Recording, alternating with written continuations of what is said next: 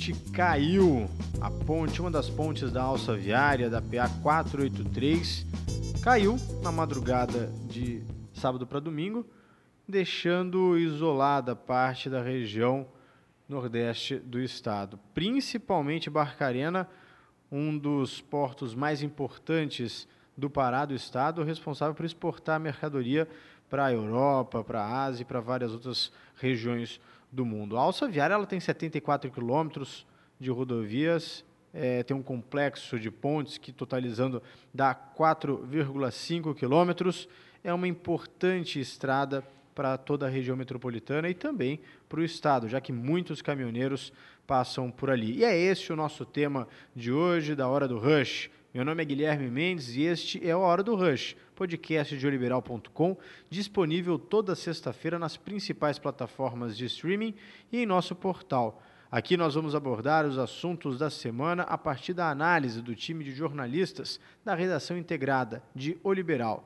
Acesse o nosso portal oliberal.com, nos siga na sua plataforma preferida e não perca nenhum episódio. Bom, comigo aqui hoje estão os jornalistas Lázaro Magalhães, editor do Núcleo de Cidade, e Evandro Flesch, editor da Editoria de Economia e Política da Redação Integrada. Além deste podcast, você pode acompanhar esta e outras notícias em tempo real no nosso portal, oliberal.com. Bem-vindo, Lázaro, Evandro. Vamos colocar os fatos na mesa? Vamos lá. Lázaro, é, a gente começou a ver o impacto da queda dessa ponte é, praticamente na mesma madrugada, né? Ali a região já começou a sentir dificuldade de receber os produtos. É, ali tem uma comunidade no pé da ponte que, inclusive, os ribeirinhos foram correndo é, quase que imediatamente após o acidente é, prestar o socorro. É, então, assim, o quanto a gente percebeu de, de transtorno imediato logo após o acidente, Lázaro? Olá, Guilherme. Olá, Ivan Flecha. Olá, assinante. Realmente, para quem tinha alguma dúvida, né, do, e eu não tinha também a dimensão do que significaram essas, essas obras para o Estado no, no, nos últimos anos, isso ficou muito claro em poucas horas, né, Guilherme? É, o, hoje a gente tem ainda na sexta-feira, quase uma semana depois do acidente, filas ainda de 3,5 km, 3 a 5 quilômetros em algumas partes de Belém e também nos outros municípios. E uma movimentação muito realmente diferente, que, que, mexe com toda, toda a Grande Belém nesse sentido. Né? Espera de até sete horas para embarque, ainda nessa sexta-feira. Nós contabilizando no início da semana também esperas de mais de 24 horas também, chegando a quase 30 horas de espera para pegar um porto para atravessar. Ou seja, essas pontes têm uma, uma importância muito grande para a economia de história, mas também para a mobilidade e para, a ligação dessas populações com dessa área de Grande Belém e essa região a, a, a qual a gente está aí se referindo. Né? E tem impactos fortíssimos, não apenas econômicos, mas também sociais. Né? É, obviamente que é um... E, é um, e eu, eu acho que a pergunta que, que fica é como será esse ano que vem pela frente ainda, né? É, é, o governo já anunciou medidas emergenciais, e, mas, assim, obviamente, para refazer aquela ponte levará um bom tempo, além de um custo grande, e, e como ficará né, essa, essa logística do, do transporte para a economia do Estado frente a, a essa, essa lacuna que ficará, não apenas a lacuna que ficou ali em cima do rio, mas uma lacuna mesmo na, na, na logística do Estado. Né? É, é, impressionante que ali a queda, o trecho que caiu, ele tem aproximadamente ali 280, quase 300 metros uhum. de, de comprimento. E é uma das quatro grandes pontes que tem a alça viária, e a gente, como você bem colocou, percebe agora, até que acredito que muita gente não tinha noção do quanto a alça viária é importante e do quanto as pontes são importantes. É, então vamos lá, antes da gente entrar, vamos deixar esse mérito do porquê pode ter acontecido o acidente para daqui a pouquinho. Mas vamos assim, é, Evandro, é, aquela rota é impressionantemente usada para escoamento de safra, para abastecimento dos portos em Barcarena e também dos portos da capital. Existe um tráfego muito grande onde vem do interior para a capital e muitas coisas que vêm pela Belém Brasília vai para pela alça viária. Já é possível. Hoje a gente fala que a reconstrução da ponte ela vai de 100 a 200 milhões, ainda não chegaram num valor específico. Mas vamos colocar, esse não é, pode-se até dizer, o maior prejuízo. Mas o que impacta na economia é, do Estado e do país, porque aqui a, a porta, o portão de saída para mercadorias do país todo. Então, assim, já tem como mensurar esse impacto, Flecha? Então, olá Guilherme, olá Lázaro, equipe técnica. A gente entende que, é, e há muito tempo vem se discutindo, o Pará como um grande corredor logístico para o Brasil. E o fato de o Pará ter esse potencial, essa proximidade, sobretudo com o canal do Panamá, é, e ter hidrovias com calado suficiente para exportar, então a gente entende a importância de você cuidar bem dessas rotas, a gente tem já muitos problemas, sobretudo na BR-010, enfim. Né? Então, cuidar bem de, de, de, dessa infraestrutura é realmente um desafio não só do Estado do Pará, como você colocou, mas um desafio do Brasil. Não à toa, né, é, quando a ponte caiu, o governador esteve com o, o, o, presidente Bolsonaro pedindo apoio, pedindo ajuda, né, já tem uma estimativa aí mais ou menos de 113 milhões, não é isso, Lázaro? É, do custo né, de reconstrução dessa ponte e, e, o apoio que foi solicitado justamente ao presidente Bolsonaro é para que não só o Pará é, tenha é, restabelecido esse canal, mas também o Brasil. Ainda não é possível, é, Guilherme, estimar, a gente sabe da, da grandeza da via, da rota de escoamento, que, das possibilidades de escoamento que o Pará tem como eu falei ainda há pouco, por conta é, dessas questões mesmo geográficas. Né? Ainda não é possível estimar o prejuízo, mas a gente pode dizer que, para o consumidor paraense, é preocupante. É preocupante no sentido de toda a produção hoje é, de grãos, por exemplo, do Mato Grosso que abastece, a gente tem hoje 80%, em torno de 80%, 78% ali, por cento mais ou menos dos nossos alimentos, eles são importados. A gente produz muito pouco, mas a gente importa bastante e a, a, a, chegada ali por Santarém, por Marabá, enfim, é grande também. É, então, a grande preocupação do consumidor hoje é, uh, vai aumentar o preço, vai onerar, vai ficar mais caro, por exemplo, a carne vai ficar mais cara, né? É, o, o, os alimentos hortifrutis, eles vão ficar mais caros, o que, o que consegue se produzir nessa região sul e sudeste do estado. E a carne, é, é, a gente já vem numa, numa, escala de crescimento, né? só nesse primeiro trimestre houve um crescimento aí de algo em torno de 6,49%, preço médio da carne. Imagina com essa dificuldade toda. Então, é, é, esse é um ponto que precisa é, deixar claro que é, vai impactar, deve impactar sim, no bolso do consumidor. Inclusive, a gente já percebe lá no porto, é, em Barcarena, que assim, vamos lá, a, a matemática é bem simples é, o porto, ou, no caso o navio, ele fica esperando ser abastecido. Só que, se tem a demora no abastecimento, aquele navio vai ficando ali. E assim como aeroportos, quando o avião atrasa, a companhia aérea é penalizada, paga multa, os navios também são responsabilizados porque eles estão ocupando espaço na doca do porto. E lá já falam nas filas de navios querendo, porque tá, continua chegando navio. O que está atrasando é o carregamento. Então, olha o impacto que gera uma ponte e olha o impacto que está gerando esse atraso todo. O Lázaro bem colocou a questão das filas. É, aqui na Bernardo Saião, em, em Belém, tinham esperas realmente na segunda, terça-feira de mais de 24 horas. Foram colocadas várias balsas extras, hoje tem nove balsas extras operando, tanto para carro pequeno, para carro grande, algumas balsas com capacidade para mais de 120 carros.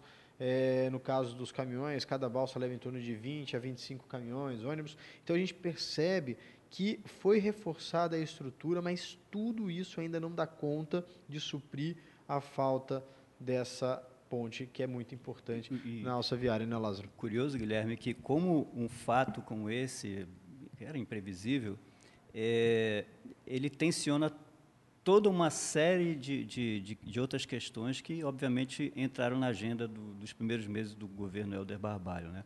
Transportes, né?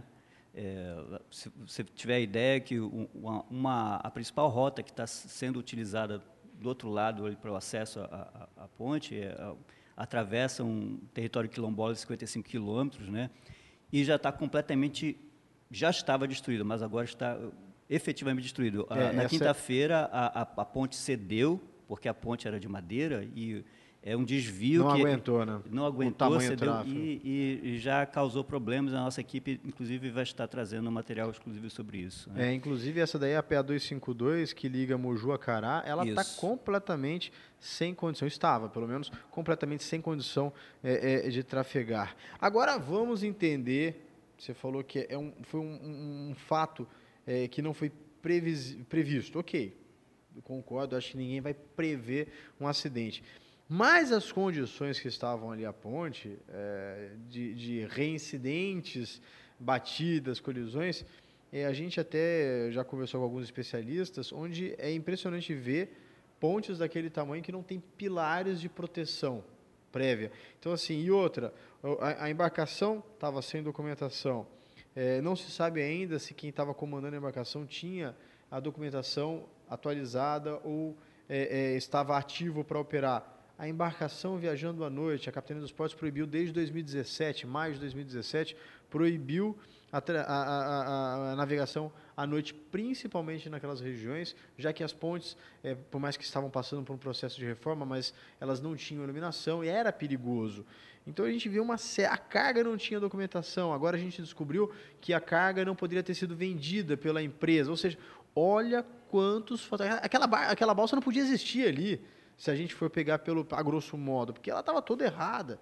Então a gente vê que impacta um acidente talvez ali causado por uma série de irregularidades prévias, né? É, eles gastam uma estrutura, né, macro, uma macroestrutura do que é a economia do Estado, do que é também a condição socioeconômica assim do Estado em termos de, de necessidade de investimento em vários setores, né?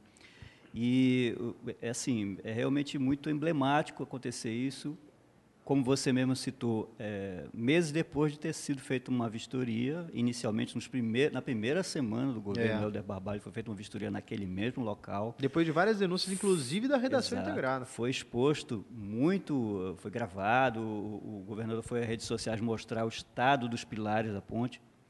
É, em tese, foi feita uma, uma melhoria ali, e, obviamente, os meses que seguirão dirão o que, que efetivamente foi, dito, foi feito ali. Né? Acho que a apuração deve correr em outras instâncias.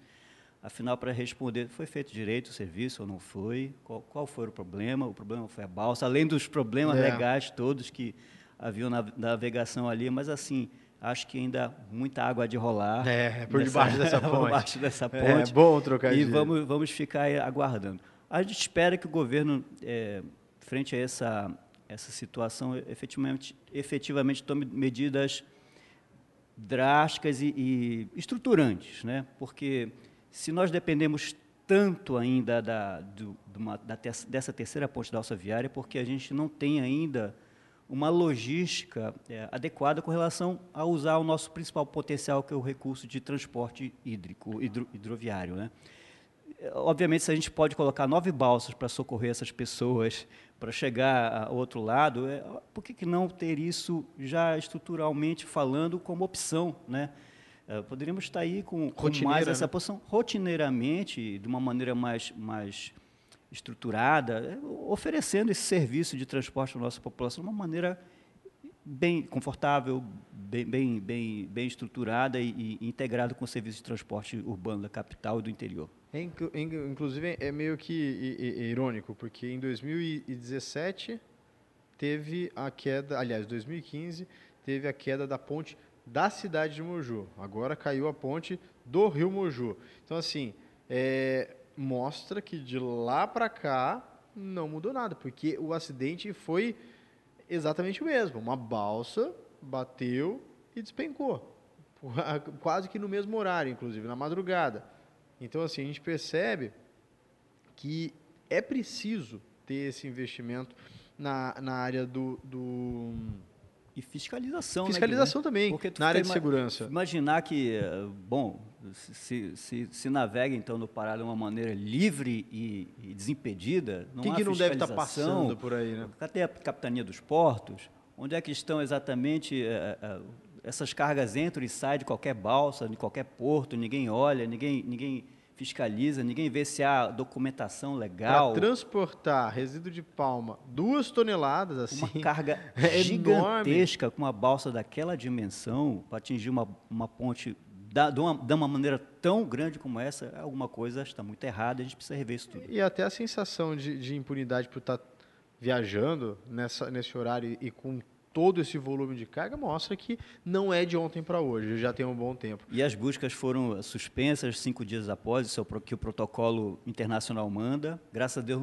parece-me que não houve nenhum é, incidente mais grave, a não ser a impressão de que havia carros ali, graças a Deus. É, até para atualizar nossos assinantes, é que no dia da queda da ponte, existia a suspeita de que dois veículos teriam caído lá de Exato. cima. Exato, vários aí, relatos, né? É, aí intensamente foi feita uma operação de, de, busca, fizeram com equipamentos, sonar, Isso. radares, todos, e não, não encontraram ninguém. E após agora, e uma suspeita que não se sustentou porque não havia nem é, boletins de ocorrência solicitando que pessoas fossem desaparecidas ou qualquer ocorrência nesse sentido.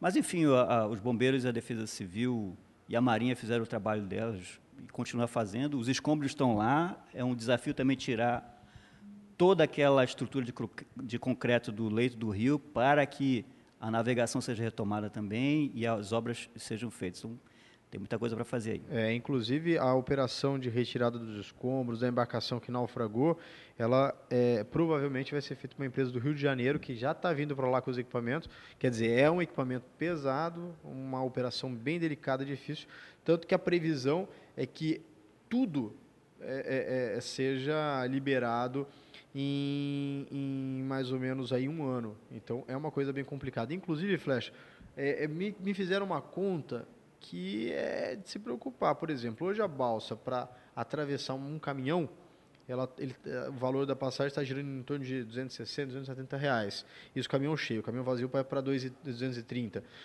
Se você pega uma frota vamos colocar de que é o que o pessoal trabalha aqui hoje no estado, 10 caminhões, 230 são R$ 2.300. Se a gente multiplicar ida e volta, são R$ 4.600. Isso por viagem. Se esse caminhão faz duas, três viagens por semana, dá 12 a 15 mil reais por semana, por mês. Quer dizer, é um valor que antes não era previsto, não chega a se comparar com o gasto de diesel pela alça viária, mas é um valor que vai ser repassado para o consumidor, né, Evandro? Já, já existe essa sensação no, no, no mercado? Como é que está a economia, Evandro? Na verdade, essa é uma preocupação, né? E isso tudo é decorrente é, daquilo que o Lázaro colocava ainda há pouco, da falta de opções. Né? É, Estima-se que até 2030 é, a gente vai investir, e nós vamos ter investimento no Pará da ordem de 120 bilhões de reais em infraestrutura logística corresponde aí a algo em torno a 40% disso, e aí é preciso é, colocar para funcionar o terminal graneleiro de Santarém, é uma forma também de já começar a escoar. É preciso derrocar o Pedral de São Lourenço, é preciso derrocar, a gente sabe disso, para poder viabilizar a hidrovia Araguaia-Tocantins, que é um importantíssimo canal. É, em 2010, o governo federal veio aqui, inaugurou as reclusas de Tucuruí, não pode passar a barcaça por baixo, justamente porque mais lá na frente ela vai encontrar o pedral e aí inviabiliza. Então, são soluções que precisam ser pensadas, né?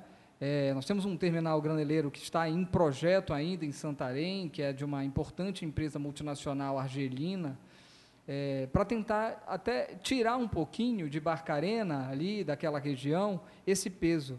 Barcarena, o Lázaro me ajuda com essa informação, mas ela tem sido recorrentemente, o Baixo Tocantins como um todo, é, um palco dessas catástrofes, dessas coisas negativas, como foi o navio Aidar em 2016. Ligados à né? atividade econômica, né, fortemente. Né, assim, Exato. É coisa... Isso, nós Ou tivemos seja, ano passado. descentralizar, né? Precisa descentralizar e aí é investimento não só. O governo do estado não teria condições, isso precisa ter investimento federal. A gente precisa que o governo federal entenda de uma vez por todas que o escoamento por Paranaguá, o escoamento por Santos é muito caro, por aqui sai muito mais barato. A gente tem hidrovia calado suficiente para exportar é, a, a soja do centro-oeste e muito mais. E até a logística, é muito mais fácil você subir aqui para o Pará, de, de, Mato Grosso, do que se atravessar o país todo até chegar em Santos e, e Paranaguá. Ah, e tem só mais uma última informação que é uma coisa assim é interessante. A operação de balsa no rio Moju, ela está correndo o risco de não acontecer naquele ponto onde fica a ponte, pela, porque a Capitania dos Portos, no caso a Marinha, não aprovou o projeto. Por quê? Porque a operação da balsa se dá muito perto da ponte. E qualquer erro, e como ali tem muita correnteza, pode gerar um novo acidente. Esse é um outro desafio para o governo do estado para tentar encontrar um ponto para é, fornecer essa travessia. O Guilherme, tem aí só para a gente não, não, deixar de dizer, é, desse, dentro dessas perspectivas panoramas que o governo precisa ter é, uma, uma, uma, mão mais forte nessa, na condução dessa, dessa, desse enredo todo, desse contexto todo. Teve uma medida de força essa semana, né, Flecha? O governo anunciou é, a retirada de recursos de, das empresas responsáveis pelo acidente, né, de cerca de 185 milhões bloqueados dessas empresas responsáveis, não é isso, Flecha? Exatamente. É um bloqueio que vai permitir, pelo menos, o início de uma recuperação. Isso precisa ser feito também porque alguém precisa ser responsabilizado. Com certeza. Isso eu acho que é, um ponto é, muito é, é uma boa, é, um muito positivo, porque mostra que talvez o governo tenha aí uma, dentro desse viés de soluções, efetivamente, soluções que, que favoreçam não apenas os setores produtivos, mas se preocupe também com, com as comunidades, né? já que uma das justificativas desse bloqueio é que o transporte pudesse ser feito de maneira gratuita. Né? Essas travessias por balsas fossem bancadas por, também por parte desse recurso é, retido. Bom, sobre as investigações, os tripulantes da embarcação já foram ouvidos, mas o dono da empresa é considerado foragido, já que não foi encontrado pela polícia. Obrigado por nos acompanhar. Toda sexta-feira teremos um novo episódio onde conversamos sobre a pauta da semana aqui em Belém e também na região metropolitana. E você pode nos ouvir no nosso portal liberal.com e nas principais plataformas de streaming. Meu nome é Guilherme Mendes e neste episódio nós contamos com a participação dos jornalistas Lázaro Magalhães e Evandro Flecha. Esse podcast conta com a produção de Sérgio Moraes e a captação de áudio de Rubens Neto, que também é responsável pela nossa edição. Muito obrigado a todos os assinantes que nos acompanharam e, claro, até a semana que vem.